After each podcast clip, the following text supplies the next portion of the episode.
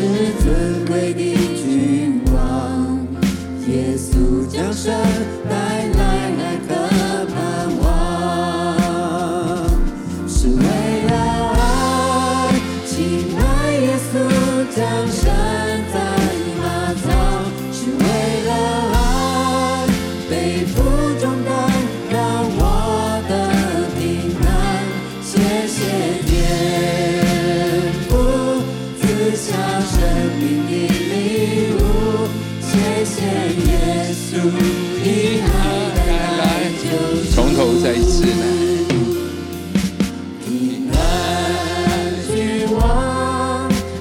沉浸在这首诗歌的灵里面，让这首诗歌的祝福、诗歌的内涵充满在我们的里面。阿门。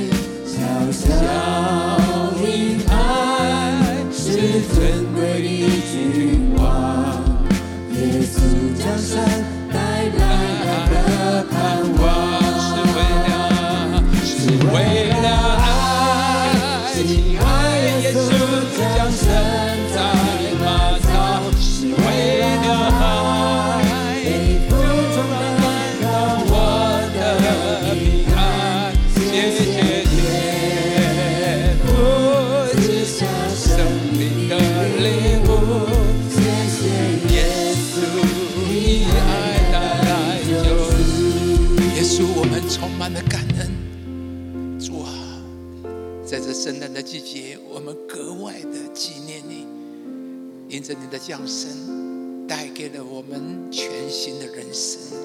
我们何等的感恩！你就在我们的当中。今天在我们聚会敬拜里，我们把金钱奉献，求上帝你大大的赐福，扩张我们的境界。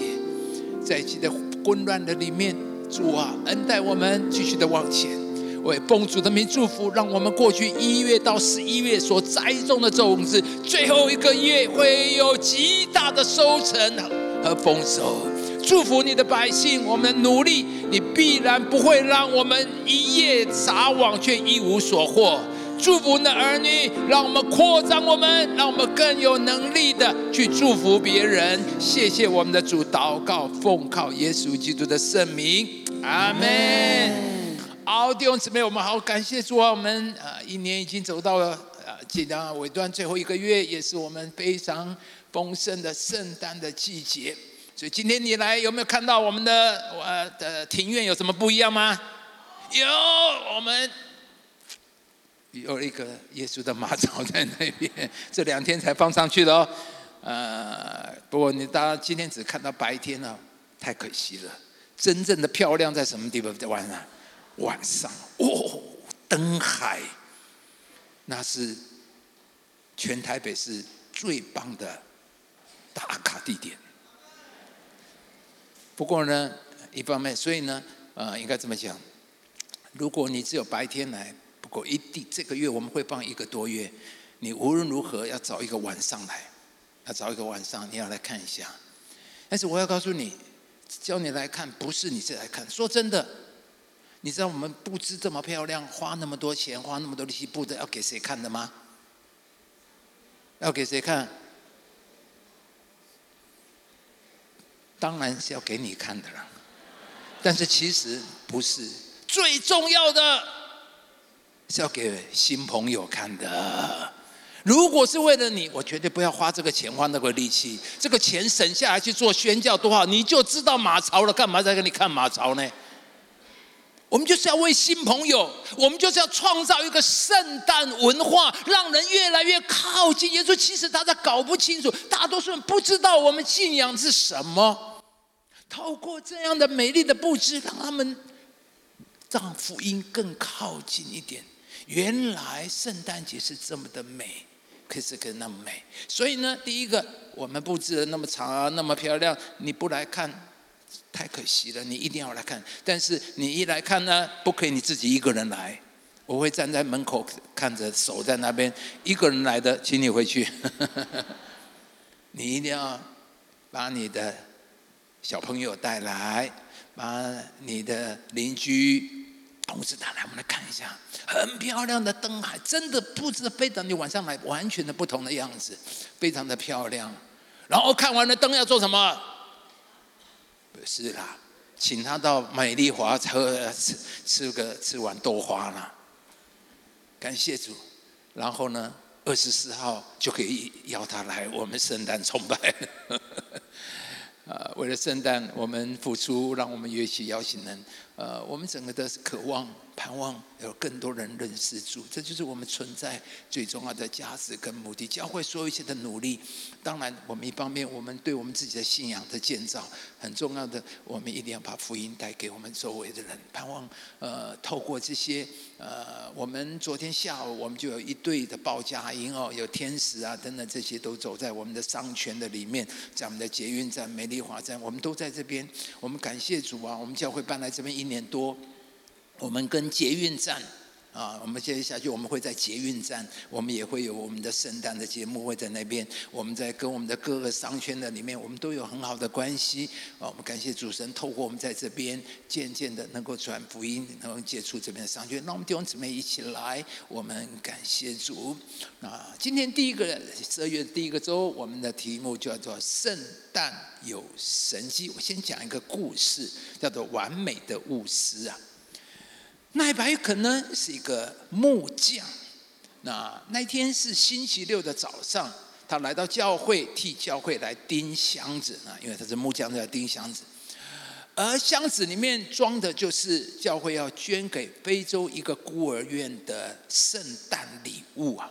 那忙了一个早上，终于做完了，在回家的路上，哎呀，他发现他的眼镜不见了，发现眼镜不见了。我们当中有没有人你在发现眼镜不见了要找眼镜了？有没有？有啊！我们有时候叫一换那眼镜就不见了。有一天师母叫去骂我的眼镜呢，我眼镜我抬头一看在哪里？在他的头上。我说在你的头上。我们当中有没有人你就挂在头上你找不到眼镜的啦？好了，那一个人找不到他的眼镜？那么他是那副才刚刚新配的眼镜，怎么不见了？他清楚的记得早上才放到口袋啊，所以他开车回到教会去找，却怎么找都找不到。然后奈白肯呢，仔细回忆当天的每一个细节，终于他想到了，一定是他在钉箱子的时候，眼睛不小心就掉到箱子里面去了。说完呢，想到的，他说，说完心想说完了，因为箱子怎么样，已经寄出去了。那时，美国正处在经济的大萧条，而老奈的家里有六个嗷嗷待哺的孩子。那天早上，他才花二十块美金去配的那副眼镜，竟然被运到非洲去了。他哪来再有二十块钱去配另一副眼镜呢？想到这里，奈白肯心中不由得有一点埋怨上帝。他说：“上帝啊！”我这么的忠心服侍你，奉献我的时间，奉献你的力量，你为什么让我落到这个下场呢？那几个月之后，那个孤儿院的院长来到美国了，就安排了个行程，特别来拜访芝加哥这间小教会，然当然是感谢他们圣诞节所捐献的礼物，和感谢他们对于他们在非洲宣教工作的支持。所以星期天的晚崇拜，当孤儿院的院长做见证的时候，那奈白肯跟他的家人都坐在惯常的位置上面。然后院长就站起来说：“首先他说，哎呀，非常的谢谢大家的支持啊！孤儿院的每一个孩子收到礼物都非常的高兴。”哎呀，讲到这边，我就想到弟兄姊妹，你不一月份牧师就要跟几位弟兄姊妹到非洲去成立我们第一间非洲的分堂，阿门。感谢主上帝，让我们一跨跨到非洲去了。我们去那边会成立一个非洲。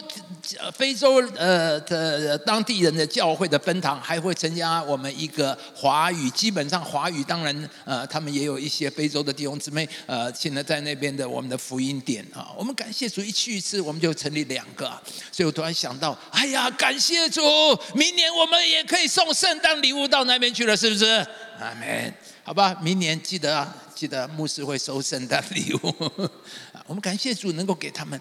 呃，前几个月我们到呃日本冲绳，那我上次不是讲过，那冲绳有个社会很严重的问题，就是因为美军在那边呢，所以有些贫穷的女孩啊，晚上这个呃十几岁在酒吧就跟美军呃那就乱搞啊，然后就是呃结果就怀孕了，根本呃那些孩子连。嗯，爸爸是谁都都不知道啊，所以十几岁就怀孕了，造成很多的社会的问题，呃，当然，那个孩子生下来之后，哇，是一个大问题。第一个，这个家庭就贫穷；第二个，因为他是混血，所以长大以后，孩子又就会被其他的孩子霸凌啊，啊，这个造成嗯当地很大的社会的问题。所以呢，这些孩子呢，因为都是弱势的家庭，也是呃被人呃欺负的呃孩子，所以这呃伊藤牧师把这些孩子带到教会来，这些小孩子都好可爱啊，很爱教会，呃，很爱这个的。喜欢在这教会，所以上次我们短宣队的去的时候，我们就带礼物，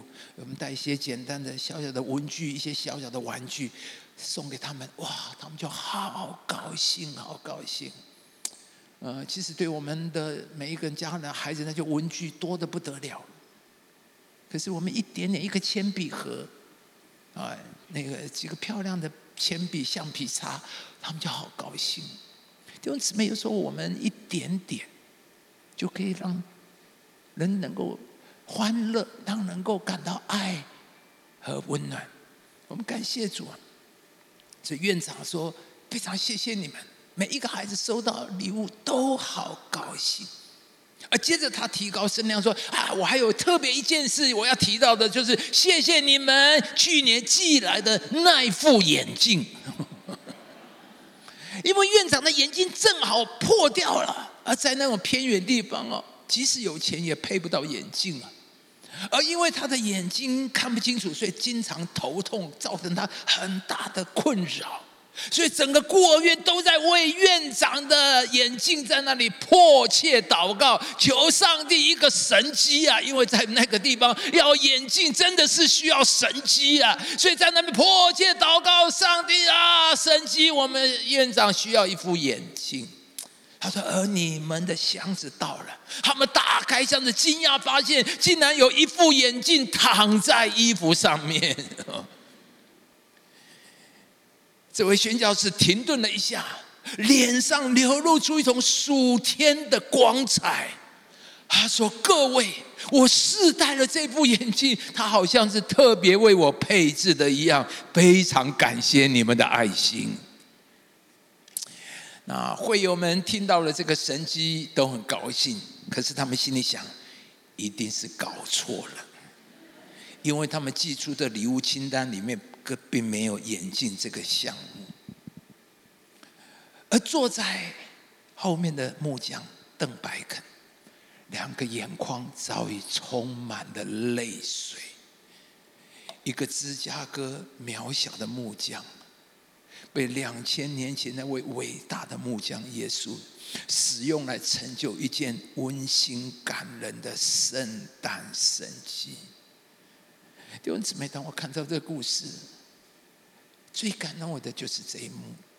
你知道，一群人在那里迫切的求一个眼镜的神迹，神用一个在千里之外芝加哥的木匠来回应那个祷告。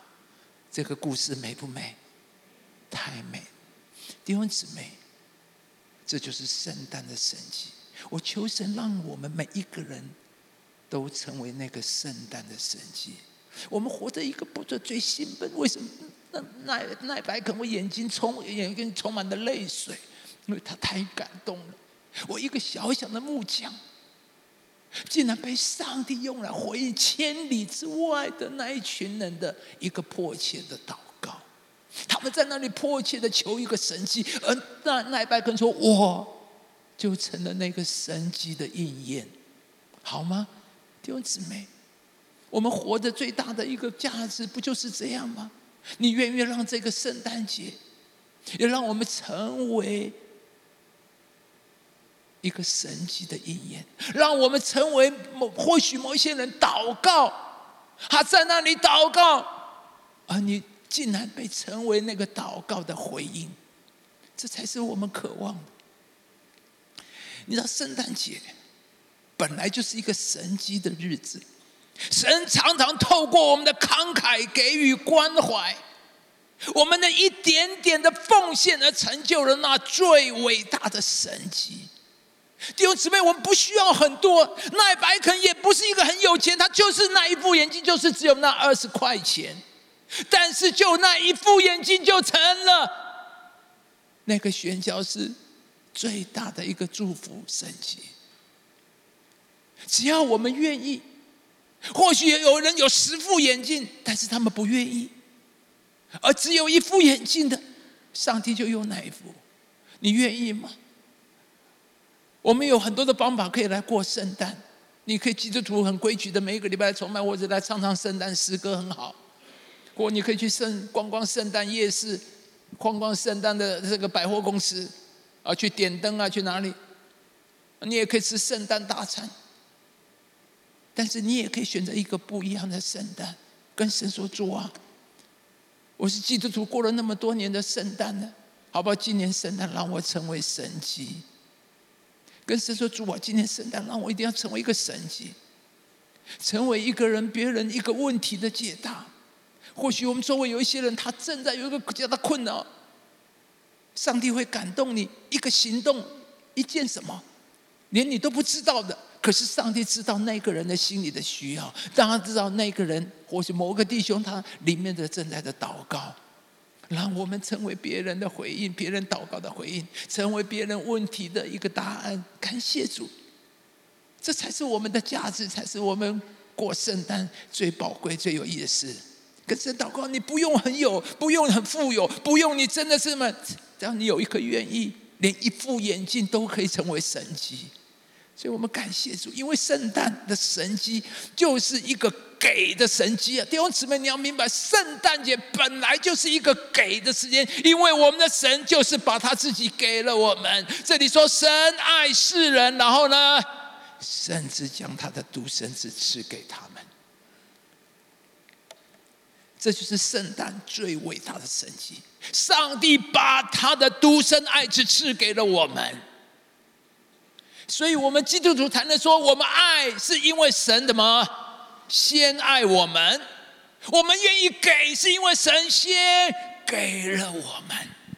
每一个基督，我们最大的动力是因为上帝先把他自己给了我们，所以我们有一点付出，我们愿意跟人分享，因为神先爱了我们。所以，接下来我们就来看圣诞这个神迹的故事。路加福音第二章第一节，当那些日子，该撒亚古士都有旨意下来，叫天下人民都报名上册。这是居里纽做叙利亚巡抚的时候，头一次行报名上册的事。众人各归各城报名上册。约瑟也从加利利拿撒勒城上犹太去，到了大卫的城，名叫伯利恒，因他本是大卫一族一家的人，要和他所聘之妻玛利亚一同报名上册。那是玛利亚身孕已经重了，他们在那里的时候，玛利亚的产期到了，就生了头胎的儿子，用布包起来放在马槽里，因为客店里没有地方。路加这短短的七节圣经，充满了上帝美好的心意，上帝的爱，许多圣经这个整个圣诞的奥秘，就在这七节圣经的里面表达。每一节每一个都充满了很多的信息可以来传扬，所以今天我们里面来看两点：第一，我们看到奇妙的降生，但耶稣的降生就是一个奇妙，就是一个神迹，因为约瑟玛利亚原来是住在以色列北方的拿撒勒，那我们感谢主啊，我们自己在教会在拿撒勒也有一个。分堂，也有一个分堂。所以我去拿撒勒去了很多趟，我在在那个地方。那所以弟兄姊妹，我顺便要讲啊，为什么我们要呃每一个我们在海外的分堂，其实要付出蛮多的经济还有各方面的支持，因为在在那边，所以呃其实付呃蛮付出的，要需要付一些的代价。但是因为在海外的分堂带来很大的价值，就是一方面透过那些可以继续在那个地方传福音，第二个是我们很多我们在这里不能做的。透过那边的分堂，他们可以成为我们的出口。比如说，我们拿撒勒，我们的分堂在那边，呃，就是随便提两件事。第一个，他们就是那是乌俄战争的时候刚刚开爆发，有好多呃犹太的乌克兰的犹太人就回到也就回归以色列。所以呢，呃，我们在那边拿撒勒分堂就去呃帮助那些呃回归回来一无所有的那些难民呐，等于是呃打人回来的难民，给他们一些毛毯啊，啊，这个还有一些热水壶啊，哇。就对他们很大的帮助。那个时候我们没有办法做，所以我们把我们的资源送到那边，帮助我们的犹太呃在那里的分堂，能够帮我们去代替我们。说我们感谢主，我们太好，我们能够这样的支持，能够这样的有份参与。另外一个最近就是最近，我们拿上了这个分堂，也开始做了好多食物包，还有日常生活用包到哪里去？你知道吗？就到加沙边境，知道吗？在什么打仗最严重的地方，他们去到那边。然后分送食物包，还有一些呃生活的用品给，当然一方面也给呃当地在那边呃的呃呃以色列人，也给在加沙那边的呃呃加沙的地方的人。感谢主啊！你没有去加沙，他替我们去了加沙。感谢主，所以你知道分堂很重要，非常很重要。当然相信我们在非洲的分堂也是这样。透过这么远，我们没有办法去那边。我们一年能够去一次两次就了不起了。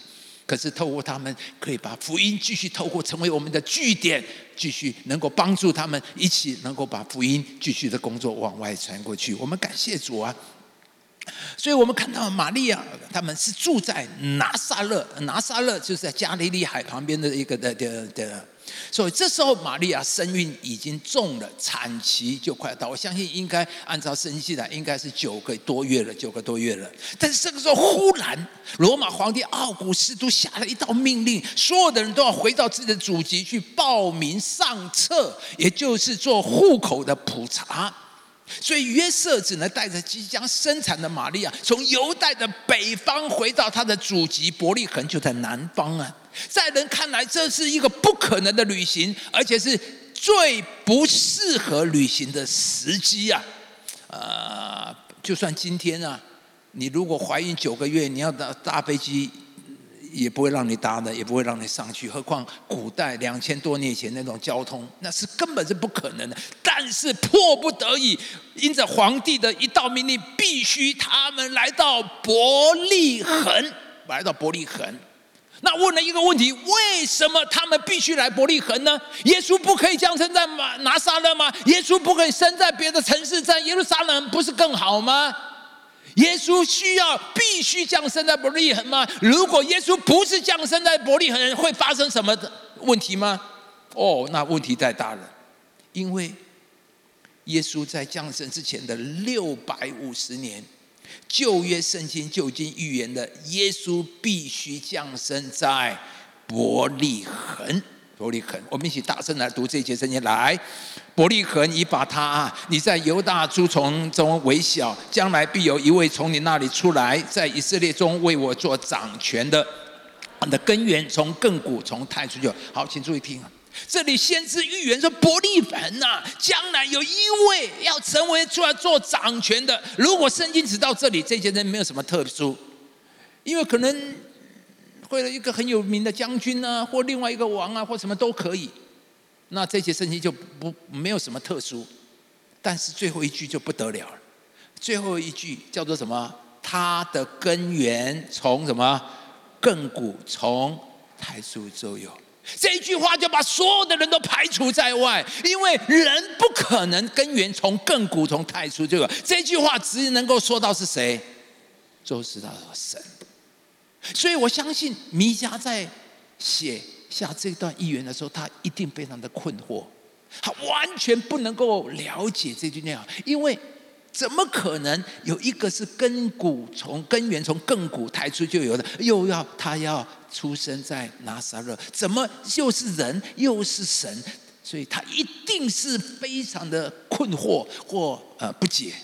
当然，但是先知呢，呃，就呃衷心的把上帝的感动写下来，就成了。弥赛亚一个非常重要的预言，弥迦在耶稣降生前的六百五十年，就预言了耶稣必须降生在伯利恒。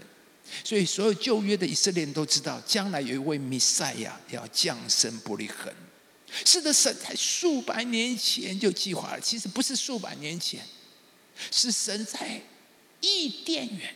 当亚当夏娃犯罪之后，上帝给人第一件披上的皮衣，就已经开始了这个救恩的计划。所以，上帝对亚当夏娃说：“将来会有一个女人的后裔来伤蛇的头。”所以，从伊甸园，上帝救恩的计划就已经启动了。一代一代，从亚伯拉罕一直到大卫，一直继续往前，到了先知弥迦的时代，上帝透过弥迦宣告，这位弥赛亚将要降生在伯利恒。伯利恒。所以弟兄姊妹看到吗？耶稣的降生，没有一件是偶然的。耶稣基督的降生，每一个细节都是神所精心所做的安排。罗马皇帝奥古斯都一点都不知道，他所下的命令，个人要各归各城报名上册。他没有想过，他下的这个命令竟然使上帝的话得着应验。他完全不晓得。他只是为了征税而下令全民户口登记。古代没有像我们现在这么有什么户口名簿、身份证没有，所以他们就为了呃这个免得有人逃税啊、跑掉的啦，所以他一定要让所有的人都要回户籍。那么做了登记以后，你就跑不掉了。每一个人都每一年都要缴丁税、人口税等等这些啊，所以他其实皇帝只是为了征税而下的命，哪里？因着这样，竟然使得弥赛亚在正确的时间、正确的地点降生。所以弟兄姊妹，你看到没有？我们的神才是这位这个旷世圣诞大剧的导演。每一个场景、每一个时间、地点，都照着这位伟大导演的计划在进行着，包括。罗马皇帝奥古斯都伯利恒的牧羊人，东方的博士，都不过是这位大导演所安排的演员。当然，主角是约瑟跟玛利亚，还有即将诞生的婴孩耶稣。而奥古斯都一点都不晓得，有一场至终将要完全改变、强大罗马帝国的革命，已经悄然登场。四百年之后，罗马帝国成了基督教国家，连皇帝都要跪拜在这位拿撒勒人耶稣的面前。而罗马最残酷的刑罚——十字架，竟然成为帝国最荣耀的标志，成为神救人的记号。为了做户口登记，忧心忡忡的约瑟不得不带着玛利亚，而生育一中的玛利亚长途跋涉到伯利恒去。他们一路可能经过约旦河谷，经过了耶利哥，沿着土桥蜿蜒的路上到耶路撒冷去，最后再走到耶路撒冷南端的伯利恒。当然呢。当时必然有很多的旅行者，大家都要返乡报名上车。路上的路人熙来攘往，根本就没有人会注意到这对年轻的夫妇。他们并没有什么特殊之处。然而，在他们里面却酝酿着有史以来最伟大的神迹；他们里面却带着有史以来最伟大的信息，连天使都宣告是关乎万民的。是全人类的救赎的福音。感谢您收听主日信息，我们每周都会更新信息主题，也邀请您一起参加实体或线上的聚会。聚会的时间、地点，请上夏凯纳灵粮堂官网查询。夏凯纳灵粮堂祝您平安喜乐。